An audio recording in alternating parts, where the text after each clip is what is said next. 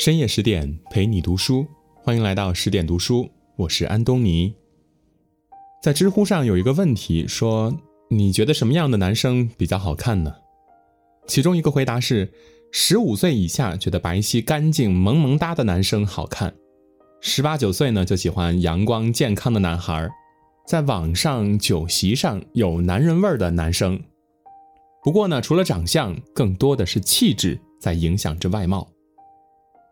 在古代，有一位男子就兼具这三种气质：白皙干净、阳光健康，而且还特别有男人味儿。他不但姿容出众，而且英勇无敌；不但出身高贵，而且忠君报国。他的故事被写在许许多多的剧本里，他的形象被刻画在历朝历代的戏折子里，而他本身则永远成为了一个传说。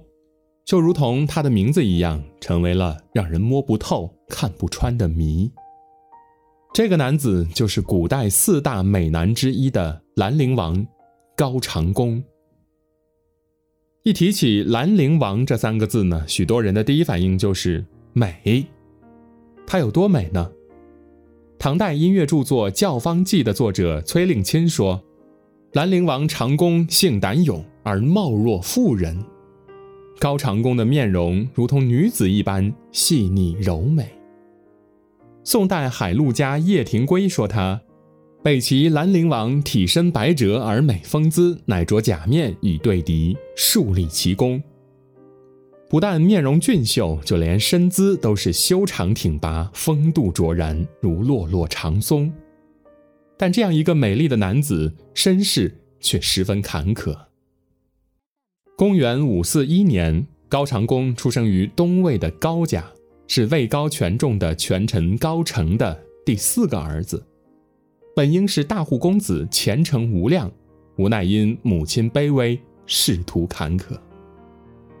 高澄的妻妾多，子女也多。高长恭因为是庶子，所以一直没有得到过父亲的重视。在兄弟们早早步入仕途之时，他还是一个素人，赋闲在家。一个小小的孩子怎会不渴望父亲的称赞呢？当取得了进步之时，怎会不希望看到父亲的笑脸呢？然而这些他全部没有得到过，因为八岁那年，即将称帝的父亲高澄便被刺而死，而小小年纪的他，从未被父亲拥抱亲吻、举高高的高长恭，就这样成为了一个失去父亲的孩子。十六岁时，族人想起还有这样一个高家孩子在家吃白饭，于是便让他去做了一个小官儿，通直散骑侍郎。做官之后呢，也许是因为相貌令人喜欢，也许是因为办事儿令人放心，他的官职一路上升。十九岁那年，他受封为兰陵王，自此这个名字便成为了一个千古传奇。而伴随着兰陵王名字的是他日益凸显的卓越的军事才能。成武帝高湛即位后，高长恭被授予持节都督并州诸军事，后来成为了晋领军将军。然而，身为将军要统领三军，面貌若过于柔美，又如何能够树立威信呢？这让高长恭非常苦恼。在手下的建议下，他为自己制作了一个青面獠牙的面具，将美好的容颜隐藏在了面具之后。一个人如果空有外表而没有才华，我们会说他金絮其外，败絮其中；而一个人如果既有美貌又有才华，我们才会夸他才貌双全，绝世无双。兰陵王高长恭显然不是第一种。唐人段安杰在其《乐府杂录》中说：“神武帝有胆勇，善斗战，以其颜貌无威，每入阵即着面具，后乃百战百胜。”公元五百六十四年，二十三岁的高长恭正是风华正茂、意气风发之时，而当时的天下经历了三国时期的烽火狼烟，经历了东西晋之后的群雄割据，还在一片混战之中。刚刚成立的北齐政权，自己想要开辟疆土，同时也是别人眼中肥硕的羔羊。那一年，北周突然攻打金庸，也就是洛阳的旧城。金庸是北齐的重要城市，离都城邺城非常近。如果洛阳被攻克，那么北齐的大本营很有可能不保。危急时刻，高长恭被皇帝委以重任，他与并州刺史段韶、大将军胡律光赶赴洛阳，与北周军正面对抗。邙山之战时，北周军步步紧逼，将金庸团团包围，想要孤立这座城市。高长恭深知局势紧张，于是亲自率领手下五百名骑兵冲进了北周军队的包围圈里。皇室宗亲亲身返现，一路浴血，终于来到了金庸城下。然而，苦苦支撑的守城将领却无法断定来者是敌是友。高长恭终于摘掉了那张丑陋的面具，对城上守军露出那张俊美无双的面容，同时用掷地有声的声音对城楼上的人大喊：“我乃兰陵王高长恭，特前来营救。”这几句话如同一剂定心丸，让金庸城中之人终于放下心来。城上弓箭手的李英与高长恭骑兵的外合共同击退了北周军队。原本来势汹汹、趾高气扬的北周军队，在逃走时却狼狈不堪，不仅弃了营地，还丢盔卸甲。从邙山到谷水的三十里间的川泽之地，都是北周丢弃的兵器辎重。这场大战，没有人再因为他的容貌而轻蔑他，所有人都因为他的英勇而崇拜他。甚至为了讴歌这次大战，士兵们特别做了一曲《兰陵王入阵曲》。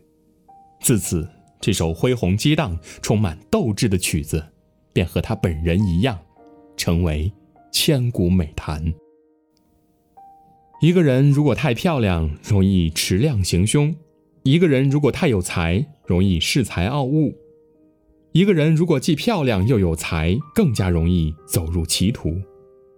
可高长恭却是个例外。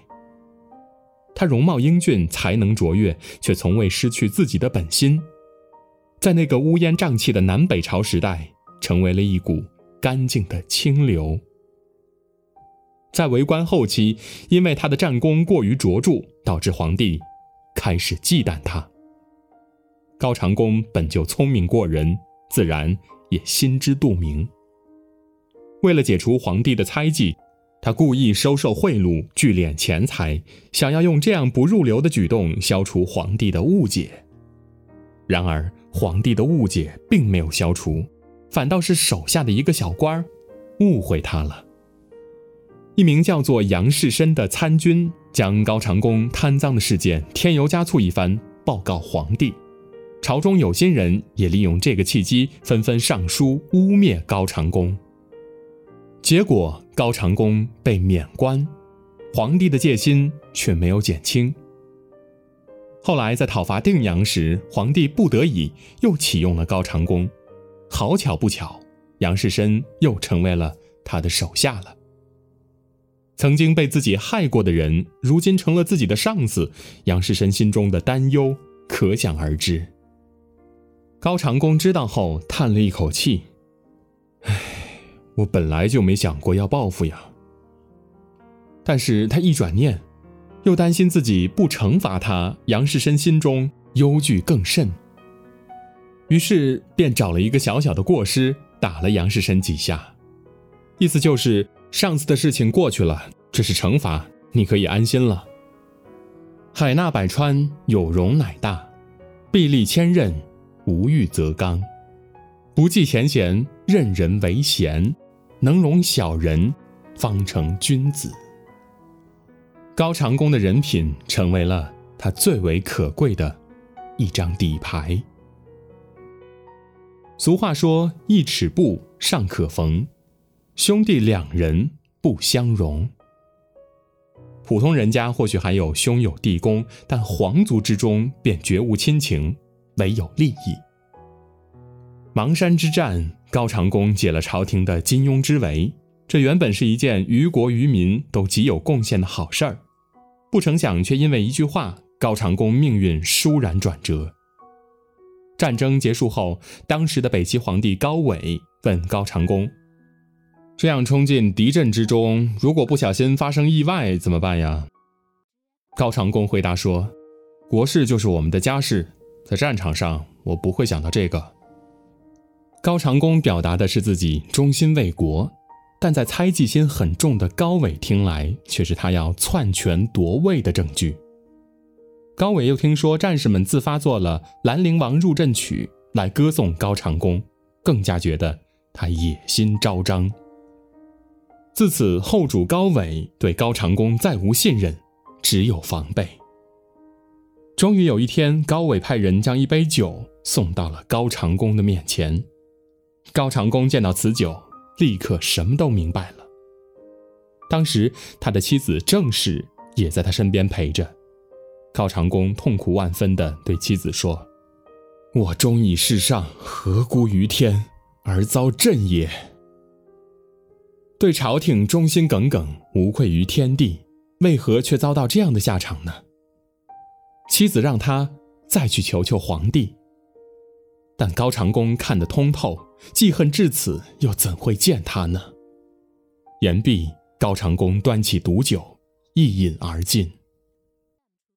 那一年，兰陵王高长恭只有三十三岁。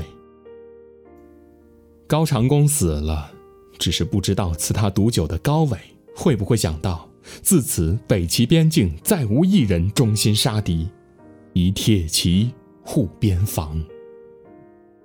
无论颜值、才干还是人品，兰陵王高长恭都无可挑剔。于兄弟，他真心相待；于君主，他一片赤诚；于国家，他尽忠职守；于下属，他悉心爱护。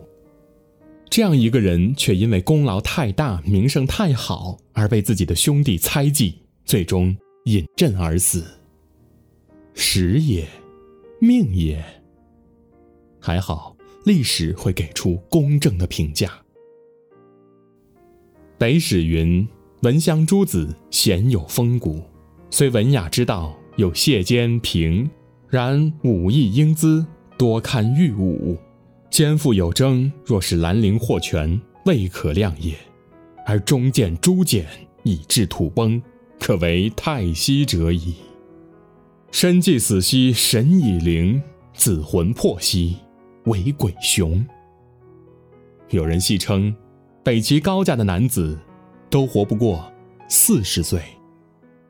或许是事实吧，只不过。有的人活了三十多年，留下的是千古骂名；也有人活了三十多年，却惊艳了整个时光。